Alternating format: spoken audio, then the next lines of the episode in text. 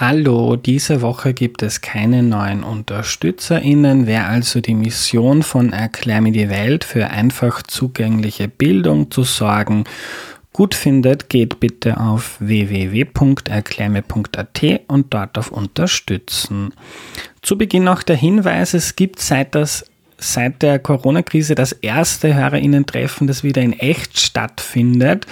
Jetzt sind wir digital auf Zoom gemacht und zwar am 5. Oktober am Abend in Wien. Ihr könnt euch ab sofort dafür anmelden auf treffen.erklärmir.at, also treffen.erklärmir.at und eine Bitte nur dann anmelden, wenn ihr wirklich vorhabt zu kommen, weil wir nur 50 Plätze vergeben. Das heißt, wenn ihr euch anmeldet und nicht kommt, dann ähm, nehmt ihr jemand anderem den Platz weg. Ihr bekommt dann per Mail Bescheid, wenn ihr dabei seid und dann auch die Infos zu Location, Uhrzeit etc. Das Ganze ist gratis und einfach eine nette Möglichkeit, mit uns, aber auch unter den HörerInnen untereinander ins Gespräch zu kommen. Das Treffen wird in einer coolen Bar stattfinden. Also wer Lust hat, treffen.erklärmir.at.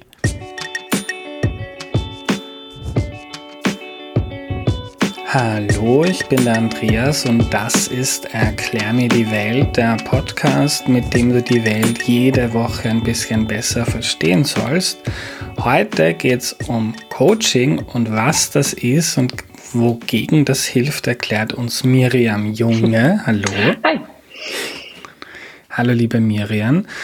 Ähm, kannst du dich zu Beginn noch kurz vorstellen, bitte? Ja, äh, die Frage ist, wie kurz du das haben möchtest, aber ich reiß mal zusammen und du unterbrichst. Ich bin eigentlich von Hause aus äh, Psychotherapeutin für Verhaltenstherapie, ähm, lebe und arbeite in Berlin, ähm, mache selbst einige Podcasts, ähm, kläre über Coaching und Therapie auf Instagram auf, ähm, habe Bücher geschrieben und ähm, ja, mache mach eigentlich diverse Dinge, arbeite mit Headspace zusammen, Achtsamkeits- und Meditations-App und bin aber hauptsächlich tatsächlich äh, in meiner Praxis in Berlin und mache da Online- und ähm, Live-Coaching, Business und Live. Ähm, ja, und kann sozusagen äh, den, den Unterschied zwischen Coaching und Therapie äh, sehr gut klarstellen, weil ich eben beides bin. Ja, Erklär uns mal den Unterschied, weil ich gehe zum Psychotherapeuten. Was ist beim Coach anders? Also, wenn du zu einem Coach gehst, hast du keine Diagnose. Ein Psychotherapeut, eine Psychotherapeutin ist natürlich dafür da, um Krankheiten ähm, zu lindern oder zu heilen. Ähm, und ein Coach hat mit diesen ganzen Diagnosen und psychischen Störungen nichts zu tun. Vor allem haben auch Coaches, die keine psychotherapeutische Ausbildung haben, gar keine Ahnung davon und können das auch nicht abgrenzen. Und ich weiß, der Begriff Coach äh, ist nicht geschützt. Jeder kann sich Coach nennen. Von daher ähm, gibt es da auch einige drunter, die sagen, sie sind Traumacoach und keine Ahnung was. Finde ich sehr, sehr fragwürdig oder sogar eigentlich sehr, sehr schwierig. Von daher geht es eigentlich darum, ganz klar abzugrenzen äh, im Coaching, was in Richtung Zukunft geht. Coaching ist sehr nach vorne ausgerichtet, Therapie eher in der Kindheit beginnt oder in der Vergangenheit beginnt, auf einem Problem basierend. Und ähm, Menschen, die zu mir im Coaching, zu mir ins Coaching kommen, haben meistens ein sehr konkretes Thema oder ein unkonkretes Thema wie ich, ich bin, ich kann mich nicht entscheiden oder ähm, ich bin gerade an, einem, an einer Weggabelung oder ich bin unzufrieden oder mir fehlt die Motivation.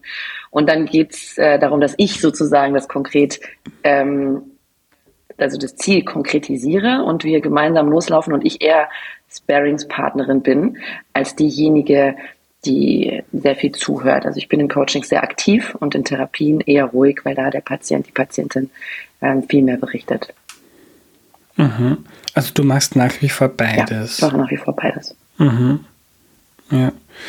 Ähm, und wer, also wer sind dann die Menschen, die zu dir kommen? Ähm, beim Begriff Coaching habe ich ja ähm, oft eher den professionellen ähm, Hintergrund im Kopf, also Menschen, die Führungskräfte sind, mhm. die Teams leiten, die sich damit schwer tun. Wer kommt da alle zu dir oder wer geht zu Ach du, das ist wirklich ganz, ganz unterschiedlich. Es gibt natürlich das Business Coaching und ähm, das Live Coaching, das also das normale Coaching sozusagen, was eher systemisch ist. Also da kommen Menschen, die eben, wie ich eben schon gesagt habe, so eine zum Beispiel so eine Unzufriedenheit spüren, aber eben nicht äh, in das Spektrum einer psychischen Störung rutschen oder die sagen so, ich bin in meiner Beziehung nicht mehr zufrieden, ich weiß nicht, was los ist. Oder ähm, aktuelles Thema ist, dass Studenten, Studentinnen äh, nach ihrem Studium kommen und sagen, also jetzt habe ich das und das studiert, aber ich habe das Gefühl, ich bin gar nicht auf dem richtigen Weg.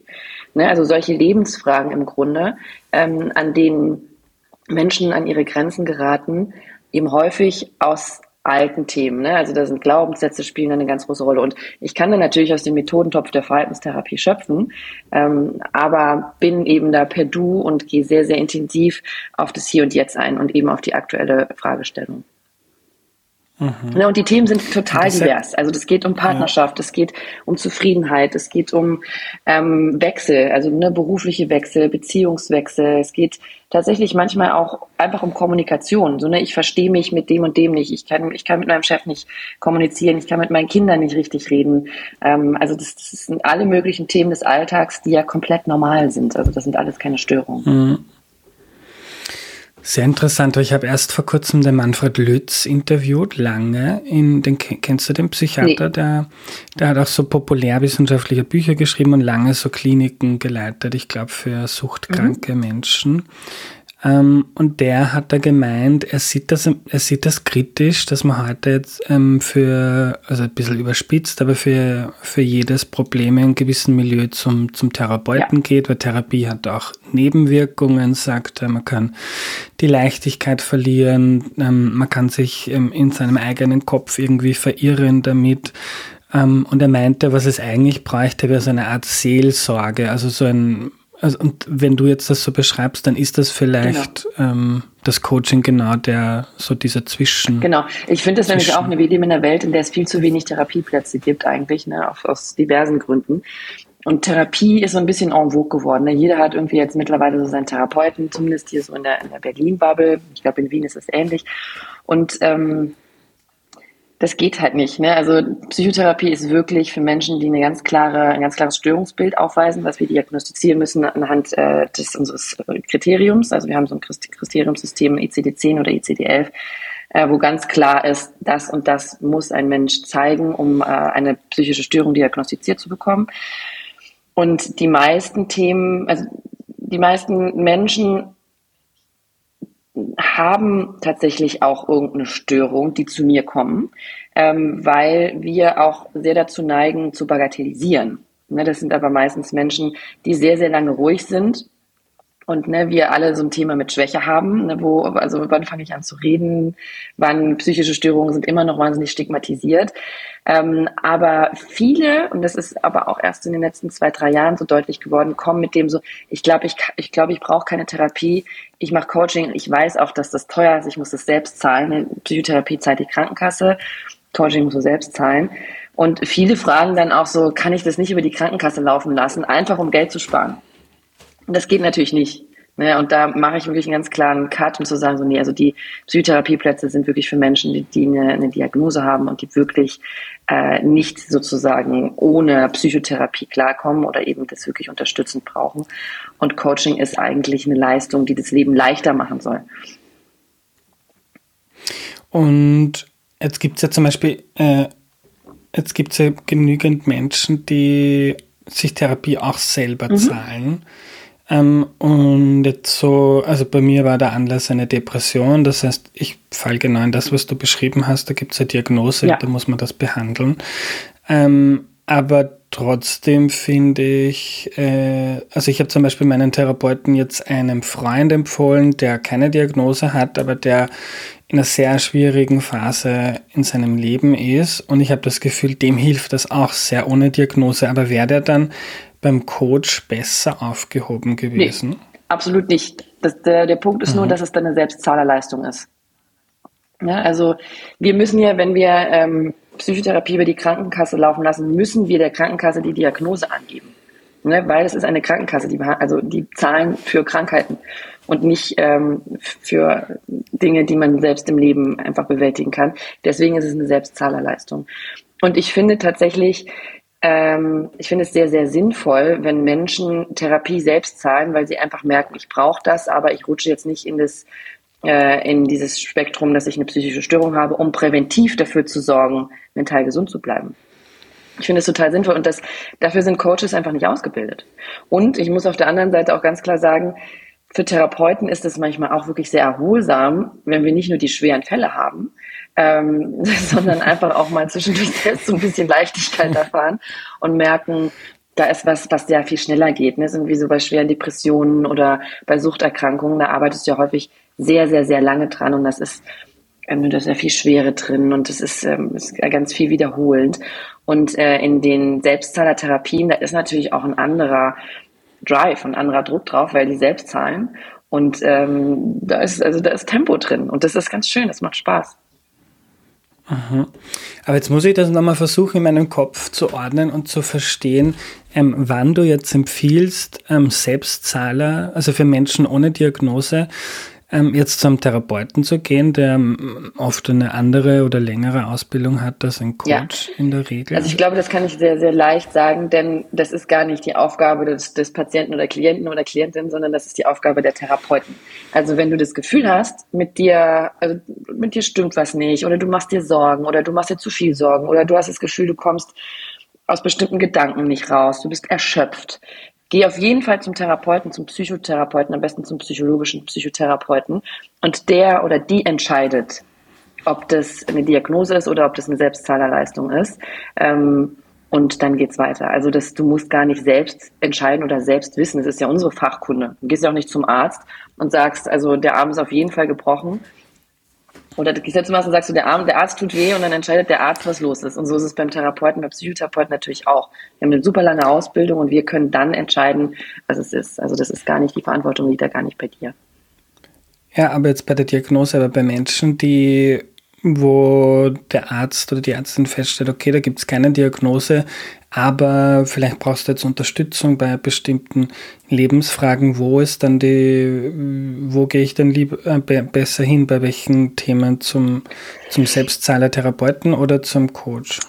Ach, das ist eine schwierige Frage. Also man muss. Oder ist es eh ne, nicht ja, so wichtig? Ja, aber man, also man muss grundlegend äh, davon ausgehen, dass Coaches einfach nicht diese große Ausbildung haben wie Therapeuten, die auch Coaches sind. Ich würde immer zu einem Coach gehen, der auch eine therapeutische Hintergrundausbildung hat, ähm, weil da bist du sicher.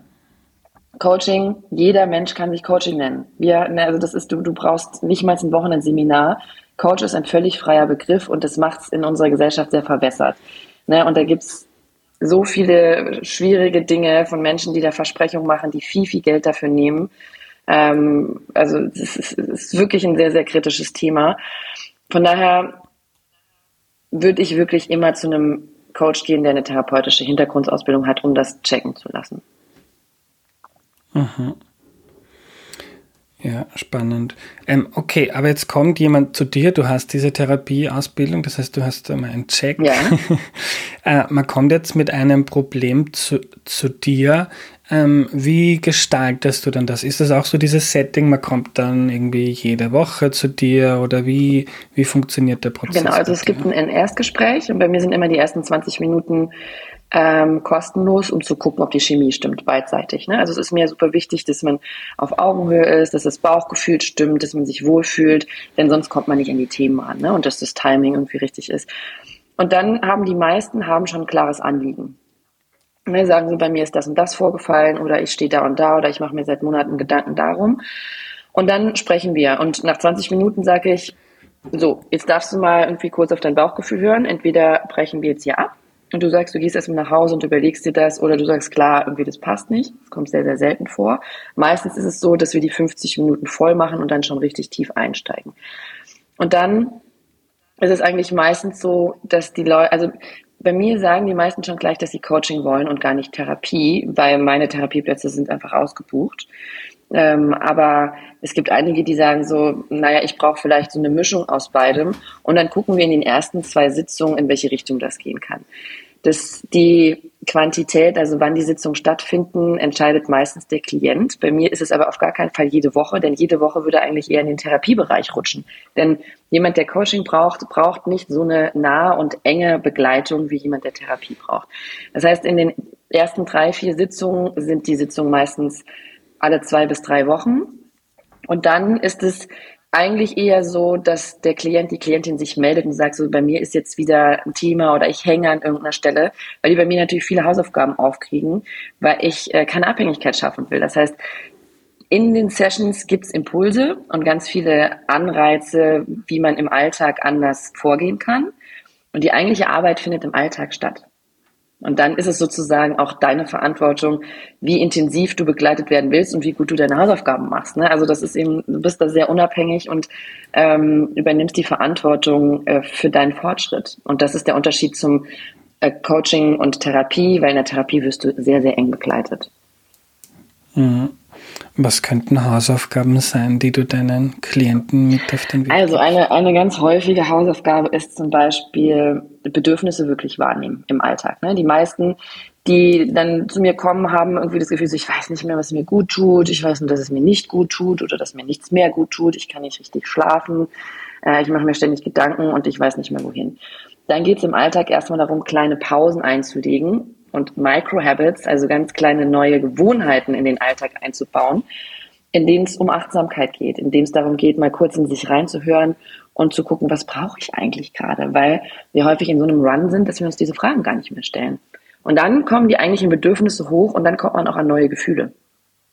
Ähm, das ist zum Beispiel so eine Hausaufgabe. Oder es ist eine Hausaufgabe, sich während des Tages fünf bis acht Mal ans Fenster zu stellen und tief durchzuatmen machen auch viele nicht. Also allein das Thema Atmung ist so riesig. Mhm. Ne? Ganz viele sind ganz eng so in der Brust und merken, die sitzen schon vor mir und ich merke so, huh, kriege ich so das Bedürfnis durchzuatmen. Ähm, ne? Und das sind so kleine Habits, so kleine Gewohnheiten. Das ist, das ist auch das Thema meines Buches, wie du eigentlich durch Selbstwirksamkeit oder durch Dinge, die du selbst in deinem Alltag ändern kannst, zufriedener wirst oder deinen eigenen Weg besser findest. Oder es gibt Hausaufgaben, zum Beispiel darauf zu verzichten, sich und andere zu bewerten. Wir bewerten uns, werten uns häufig sehr ab oder es gibt eine Hausaufgabe, ähm, auf eigene Glaubenssätze zu achten. Ne? Also zum Beispiel, ich ähm, habe ein, ich habe das Gefühl, ich, ich brauche ganz viel Harmonie in der Beziehung und auch im Job. Und dann ist sicherlich ein alter Glaubenssatz, ähm, wenn du eine starke Emotion zeigst wie Wut oder Ärger, ähm, lass es lieber, ne? Dann musst du leider vom Tisch gehen als Kind. Und das heißt, dieser Glaubenssatz früher war wichtig, ist aber heute eigentlich ein Gefängnis und hält dich eigentlich davor zurück, dich so zu zeigen, wie du bist. Und das sprechen wir dann im Einzel, in den Einzelfällen sehr, sehr klar durch. Und dann geht es darum, im Alltag das Aufploppen dieser Glaubenssätze zu entdecken und im ersten Schritt nur wahrzunehmen. So, ah, okay, das passiert hier gerade um darüber zu lernen, okay, ich habe doch ganz schön viel, viel Kontrolle über meine Gedanken und damit auch über mein Verhalten. Und da gehen natürlich so Prozesse in Gang, die dich zu einer Veränderung bringen ähm, und einem sein lassen von Dingen, die dir nicht gut tun. Und stattdessen positive Glaubenssätze, zum Beispiel so, ich darf mich zeigen. Oder ich bin auch in Ordnung, wenn ich wütend bin. Oder ich bin auch in Ordnung, wenn ich nicht immer perfekt alles abliefere. Ähm, und im Alltag macht man natürlich die Erfahrung, ne, dass man nicht perfekt ist und nichts mehr passiert. Als Kind musste man früher ins Bett oder Schlimmeres. Ähm, und heute muss man nicht früher ins Bett. Ne? Das kann man heute leisten. ähm, das heißt, die Konsequenz von früher passiert nicht mehr. Aber das ist uns häufig nicht bewusst. Und das ist ganz spannend, weil da bei jedem, bei jeder was zu entdecken ist, was mit alten Mustern zu tun hat und heute nicht mehr aktuell. Mhm. Und das wäre dann vielleicht etwas, wo man in der Therapie tiefer in die Kindheit reingeht und im Coaching sich mehr mit dem Hier und genau. Jetzt, was das für Auswirkungen genau das. hat. Genau das. Mhm. Spannend. Äh, du hast jetzt eh schon ein paar Glaubenssätze angesprochen. Kannst du da noch erzählen, was sind so klassische Glaubenssätze, die viele Menschen haben, unter denen man leidet oder das Leben weniger schön machen? Ich bin nicht genug. Ähm, ich bin nicht, ich passe da nicht rein. Ich werde isoliert ähm, ich darf das nicht, ich darf das nicht, ich, also ganz viel, ich muss. Ich muss aber, um das zu, um dahin zu kommen, das und das machen. Ich muss perfekt sein. Ähm, ich darf keine Widerworte geben. Ähm, ich bin zu viel. Meine Gefühle sind zu viel. Ne? Ich bin zu doll, ich bin zu intensiv, ich bin zu emotional. Das ist alles Quatsch. Ne? Das geht immer darum, sich auch zu akzeptieren, zu sagen, so, okay, diese Emotion kommt ja irgendwo her. Aber wir haben früher gelernt, dass wir eben durch bestimmte Verhaltensweisen anecken und die sein lassen müssen, damit wir nicht isoliert werden. Und dadurch haben sich, also wir haben alle, jeder Mensch hat Glaubenssätze und das ist auch wichtig. Aber es gibt welche, die einfach wirklich nicht konstruktiv sind und uns am Leben oder uns einfach fernhalten von dem Leichten, von der Leichtigkeit. Oder, ne, oder ich muss bestimmte Rollen erfüllen. Ich muss als Mutter, ich muss als Vater, ich muss als Angestellter, ich muss als Freund, als Freundin das und das machen. Ich muss so und so sein. Glaubenssätze sind sehr individuell, deswegen kann man es gar nicht so pauschal sagen, aber es ist wichtig, sie zu erkennen und einen gesunden, positiven Glaubenssatz entgegenzusetzen, hin in die Richtung, ich muss nicht, ich darf. Hm. Jetzt bin ich vielleicht ein schwerer Fall, aber ich habe auch einige dieser Glaubenssätze entdeckt in meiner Therapie und ähm, bei mir ist ein großer Unterschied zwischen ich kann, ich verstehe rational, dass das sinnlos mhm. ist, aber emotional ist es so tief in mir, ähm, dass ich mir jetzt, weiß ich nicht, bei gewissen Dingen wahrscheinlich schon, mich schon hundertmal ertappt mhm. habe dabei und das, es wird dann irgendwie immer besser. Ähm, aber es ist so wahnsinnig mühsam, sich von so Mustern zu trennen, die man da irgendwie ähm, im Laufe seines Lebens angehäuft hat. Ähm, und ich gehe seit über zwei Jahren jede Woche zur Therapie und arbeite intensiv daran.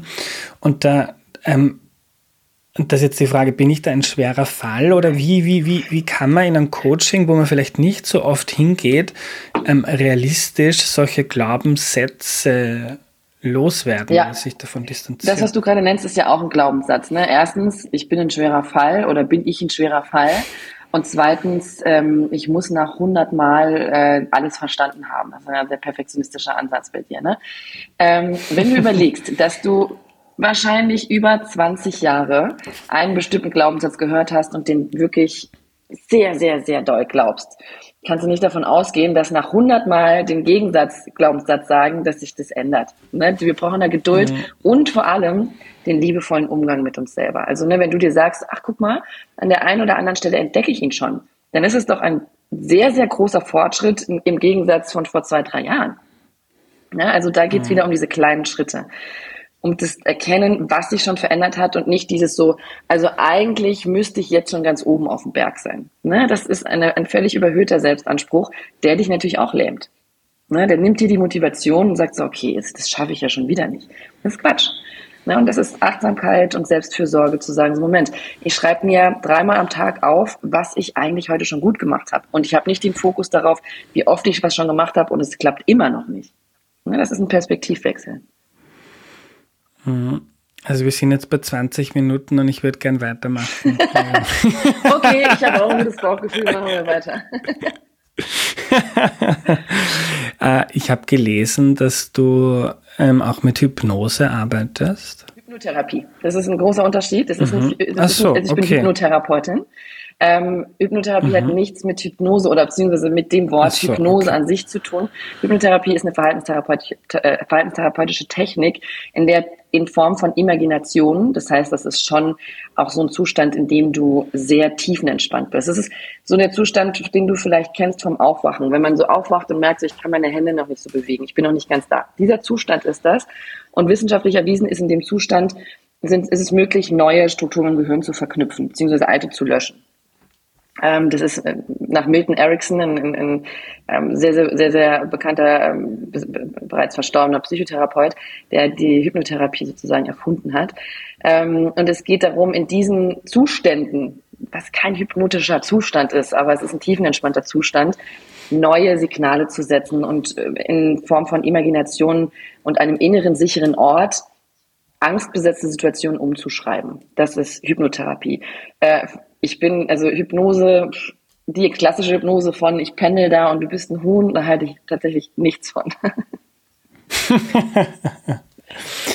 Spannend. Und wie, wie, wie machst du das, dass du Menschen so einen entspannten Zustand. Oh, das funktioniert sehr einfach und zwar durch autogenes Training. Also die, die sitzen dann bei mir, es ist ein ruhiger, ähm, eine ruhige, ruhige Atmosphäre und wir fangen dann an mit einer kleinen Entspannung. Ne? Also ich schließe die Augen, jetzt spürt, also nimm wahr, was gerade passiert, es ist alles sicher. Und dann wandert man mit einem Bodyscan so durch seinen Körper durch, verringert so die, die Atemfrequenz, wird ruhiger. und dann geht der Blutdruck runter und man ist viel mehr im Kopf und dann ist man so kurz an der Grenze einzuschlafen, aber du nimmst in diesem, ähm, in dieser, in diesem Zustand sehr, sehr viel wahr. Und äh, dann fange ich sozusagen an, diese Geschichten, die der Patient oder die Patientin oder Klient, Klientin mir ähm, erzählt hat, um die es dann geht, eine, so eine Neubesetzung von der Situation, die fange ich dann an zu erzählen. Und dann ist es sogar so, dass die Person, mit der ich das mache, selbst antwortet. Also, ne, und vor allem zum Beispiel in eine, in eine andere Rolle rutscht und von ihrem inneren sicheren Ort berichtet und sagt, wo sie ist und wie wohl sie sich fühlt, weil das wird dann anders abgespeichert im Kopf. Spannend. Äh, mein Eindruck ist, dass, und auch aus eigener Erfahrung, dass man oft zu spät sich Hilfe mhm. holt. Ist das auch deiner? Ja. Ich glaube, das ist eine noch sehr, sehr, sehr, sehr starke Mentalität im deutschsprachigen Raum vor allem. Ähm, das, das hat was mit der Definition von Scheitern zu tun oder dem Nichtzulassen von Schwäche oder eben diesem starken Stigma von, wenn du äh, Hilfe brauchst oder wenn du psychisch gestört bist und schwach bist, äh, bist du kein guter, positiver Teil unserer Gesellschaft. Hat natürlich auch noch ein bisschen was mit dem Nationalsozialismus zu tun, der noch nicht so lange her ist und Menschen, die psychisch gestört waren, einfach auch deportiert wurden. Ähm, und dieses, auch diese Bilder von äh, Psychiatrie und psychischen Störungen, die sind immer noch sehr äh, stigmatisiert. Ne? Und äh, ja, das ist schon diese, dieses Durchhalten, keine Schwäche zulassen und dann kommen die meisten Menschen auf den letzten Drücker. Und das ist das Problem, dass dann meistens schon Medikamente gegeben werden müssen, also dass es dann in den psychiatrischen Teil geht, weil man kognitiv gar nicht mehr offen ist, um wirklich was zu verändern, ne? weil du dann so in deinen Mustern bist. Deswegen ist es so wichtig, präventiv für sich zu sorgen. Mhm.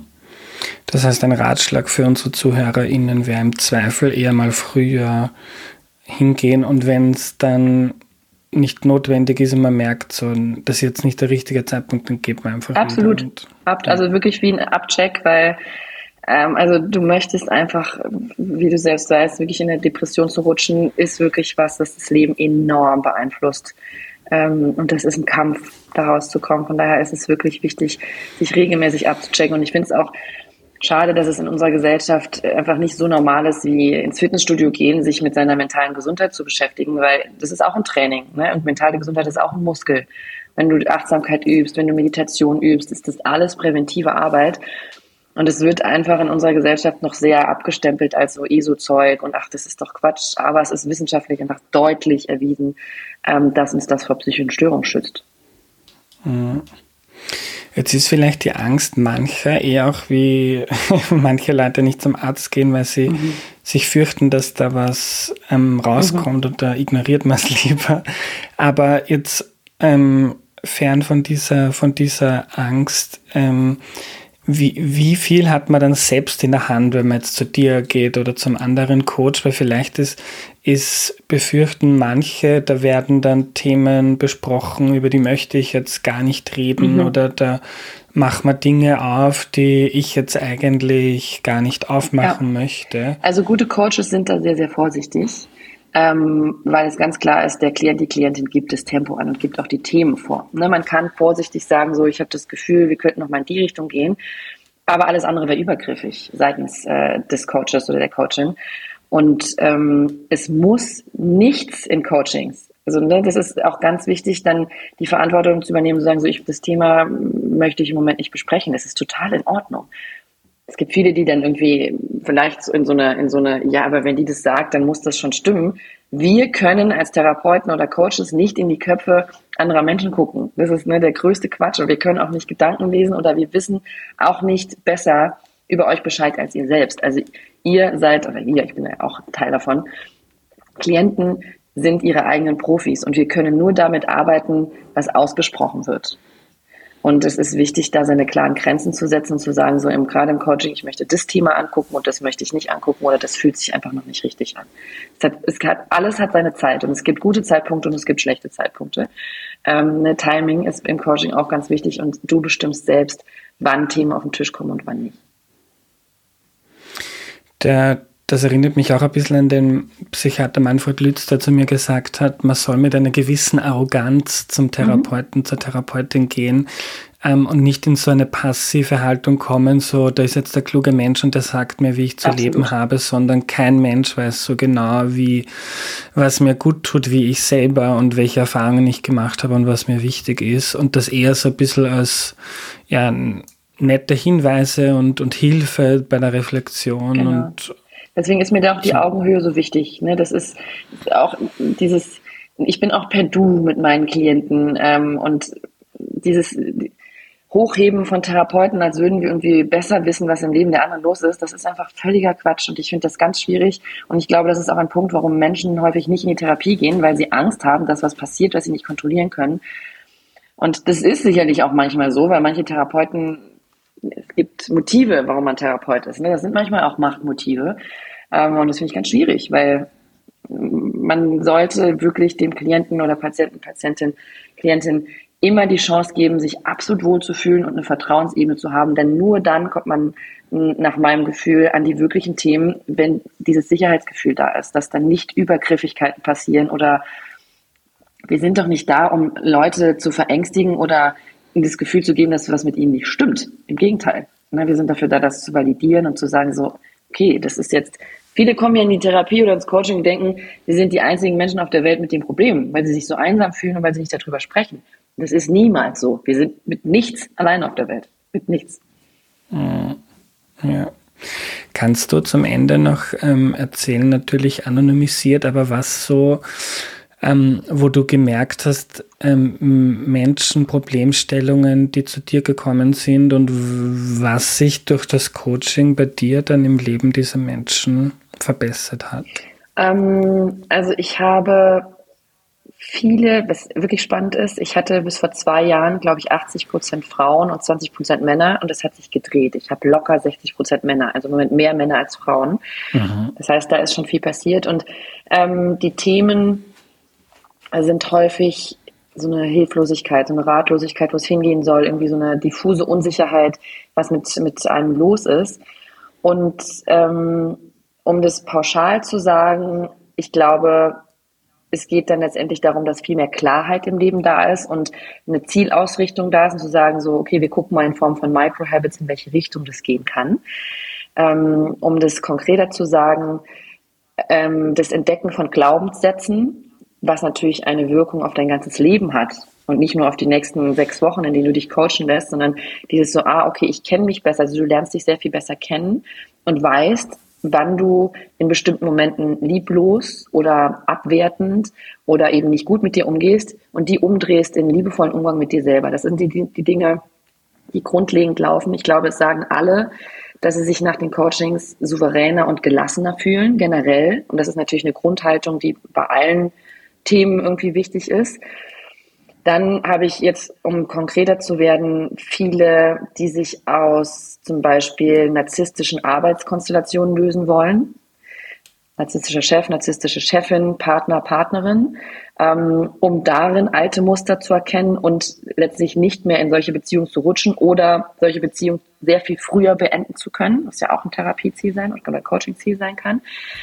Ähm, dann habe ich jüngere Menschen so zwischen Ende, Ende 20. So Ende 20 ist nochmal so eine Phase, in der viele kommen oder dann Ende 30, in der so viel Wandel stattfindet. Ähm, die sind zielausgerichteter und machen sich sehr viel weniger Druck. Ja, ich glaube, weil wir das Wertesystem nochmal angucken, um zu gucken, naja, was sagt denn der 60-jährige Andreas dazu? Ähm, solltest du das heute tun oder nicht tun? Um das Ganze mal in eine andere Relation zu setzen. Also auch das Thema Gelassenheit und dass wir viele Dinge, also dass sich viele Dinge auch einfach von alleine lösen, wenn wir uns ein bisschen zurücknehmen und wenn wir auf uns aufpassen und uns wirklich Zeit für uns nehmen. Also ähm, ich glaube, man kann bei allen sagen, es geht wirklich um mehr Gelassenheit als Ziel. Und dann sind die Themen super individuell. Hm. Miriam, letzte Frage. Wir haben schon angesprochen, aber weil das ein paar Mal gekommen ist, ähm, wie man denn einen richtigen Coach für sich findet. Du hast schon gesagt, ähm, darauf schauen, dass die Person eine gute mhm. Ausbildung hat, eine Psychotherapie-Ausbildung. ähm, eine psychologische Psychotherapie, hast mhm. du gesagt, ähm, wo mich interessieren wird, was das ist und, und wie findet man äh, den für sich passenden ja, Coach? Also Psychotherapie, das, der Begriff an sich ist auch nicht geschützt. Ja, also ist, du kannst Heilpraktiker sein und Psychotherapeut werden. Und äh, wenn es wirklich um psychische Störungen geht, finde ich es ganz wichtig, zu einem psychologischen, psychologischer Psychotherapeutin zu gehen. Das sind äh, Menschen, die haben Psychologie studiert und darauf nochmal sozusagen Facharzt gemacht, also eben eine Approbationsprüfung. Ähm, und die haben einfach ein ganz anderes Wissen. Ne, das ist einfach eine jahrelange Ausbildung und ich sage so immer im Vergleich, also wenn dir dein Arm über Monate wehtut, gehst du auch eher nicht zum Heilpraktiker, sondern gehst zum Facharzt. Und äh, ich würde das Thema psychische, mentale Themen genauso wichtig äh, nehmen, wie ich habe monatelang Schmerzen im Knie und gehe jetzt nicht zum, nehme da jetzt keine Kräuter, sondern ähm, lass das wirklich ordentlich von einer, von einer sehr, sehr gut ausgebildeten Person überprüfen. Ähm, Genau, ne, also das ist so der Unterschied psychologischer Psychotherapeut oder medizinischer Psychotherapeut, ärztlicher Psychotherapeut gibt es natürlich auch. Und ähm, wie du deine, deinen Coach, deine Coachin findest, hat ganz viel mit Bauchgefühl zu tun. Ne? Also wirklich überprüfen, ob die Ausbildung gut ist, ob das eine staatlich anerkannte Coaching-Ausbildung ist. Ähm, vielleicht sich wirklich im Freundeskreis oder im Bekanntenkreis mal informieren, äh, Rezensionen lesen. Aber es geht auch, und deswegen finde ich diese 20 Minuten die ich kostenlos gebe, wichtig, weil ich finde, dieses Arbeiten muss beidseitig gut sein. Also auch ein Coach kann mit jemandem nicht klicken. Und dann kann man als Coach nicht so gut sein, wie man es sein könnte. Ne, ich arbeite zum Beispiel mit Narzissten nicht gut. Ich bin da nicht gut drin. Ähm, und das merkt man schnell. Und es ist auch häufig so, dass ich dann nach 20 Minuten sage, es gibt einen besseren Kollegen, Kollegin für Sie. Ich, äh, und dann rutsche ich auch interessanterweise gleich in Sie, weil ich dann so ein bisschen auf Abstand gehen muss. Ich, das ist einfach nicht, ich bin da äh, zu involviert sozusagen. Ähm, und es geht wirklich um dieses Bauchgefühl. Also ich finde es sehr professionell ähm, von einem Coach zu sagen, äh, lassen Sie uns mal oder lass uns mal irgendwie 10 bis 20 Minuten gucken, wie wir uns miteinander fühlen und dann gemeinsam entscheiden, weil Coaching auch irgendwie recht teuer ist. Und dann wirklich ehrlich zu sich sein und ähm, das Bauchgefühl anhören, um zu gucken, ob das passt. Und kritisch sein, um zu fragen, so, naja, woran würde ich denn merken, dass sich was verändert hat?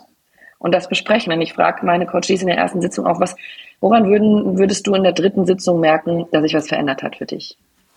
Weil ich muss mich ja auch überprüfbar machen.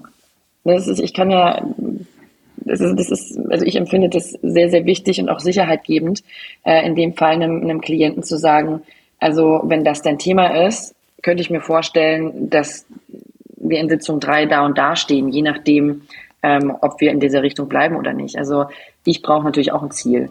Und wenn das auf Augenhöhe passiert und du das Gefühl hast, ich fühle mich hier wirklich gesehen, dann ist es der Richtige oder die Richtige.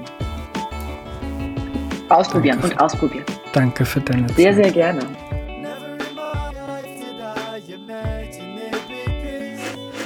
Was nehme ich mir mit? Ich fand die Folge sehr lehrreich, weil ich immer der Ansicht war, dass die Leute zum Coaching gehen, die sich nicht zur Therapie trauen. Sicher manchmal richtig, aber Coaching hat absolut seinen Platz, um Menschen in Lebenssituationen zu helfen. Coaching ist unregelmäßiger als Therapie, meistens auch kürzer und kann bei klar abgegrenzten Problemen helfen, sie zu bewältigen.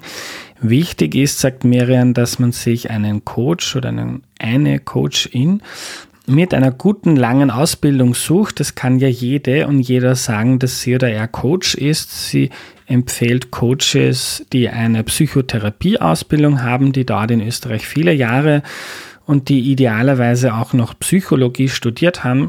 Therapie hilft auch sehr vielen Leuten, wie etwa mir, dabei, wenn man im Leben immer wieder gegen dieselben Wände läuft oder seine eigene Geschichte mal aufarbeiten möchte. Coaching kann Leuten, denen es eigentlich ganz gut geht bei der Lösung von Problemen oder wichtigen Weichenstellungen im Leben helfen. Wenn euch die heutige Folge gefallen hat, sie ist Teil einer losen Serie über mentale Gesundheit. Hört auch mal in Deep Dive Nummer 9 rein. Dort geht es um psychische Krankheiten oder in Folge 156. Übrigens der meistgehörten Folge Erklär mir die Welt. Dort geht es darum, wie man gute Beziehungen führt. Und jetzt noch kurz zur Zusammenfassung, ähm, damit man das nicht falsch versteht. Also Coaching ähm, hat Miriam gemeint, hilft vor allem Leuten, die jetzt äh, keine klinische Diagnose, also keine Krankheit haben und trotzdem an Dingen arbeiten möchten. Und Therapie kann auch beiden helfen. Ähm, aber in der Regel arbeitet man in der Therapie an einer Diagnose. Erklär mir die Welt hilft euch dabei, die Welt mit wenig Aufwand besser zu verstehen und braucht dafür Menschen, die einen Teil zur Finanzierung des Projektes beitragen. Das könnt ihr auf www.erklärmir.at tun. Nächste Woche kommt eine sehr, sehr, sehr coole Folge und zwar die Bildungspsychologin Christiane Spiel ist bei mir zu Gast und wir haben durchdekliniert, wie Schule in Österreich in einer idealen Welt ausschauen könnte und das ist so interessant und auch wichtig. Das war die heutige Folge. Mitarbeit Valentina Pfattner, Vermarktung Missing Link und jetzt noch eure Minute. Tschüss! Ich habe beobachtet, dass sich viele Menschen für ihre Gedanken schämen und sich völlig fertig machen, nur weil es nicht dem idealen Bild eines guten Menschen entspricht. Hier ein kleiner Reminder. Deine Gedanken kannst du nicht kontrollieren, aber dein Verhalten und deine Äußerungen schon. Ein gemeiner Gedanke macht dich nicht zum Monster. Fiese Taten und Bemerkungen tun das. Also beim nächsten oberflächlichen Kommentar, der dir durch den Kopf geht, einfach mal innegehen und den Mund halten.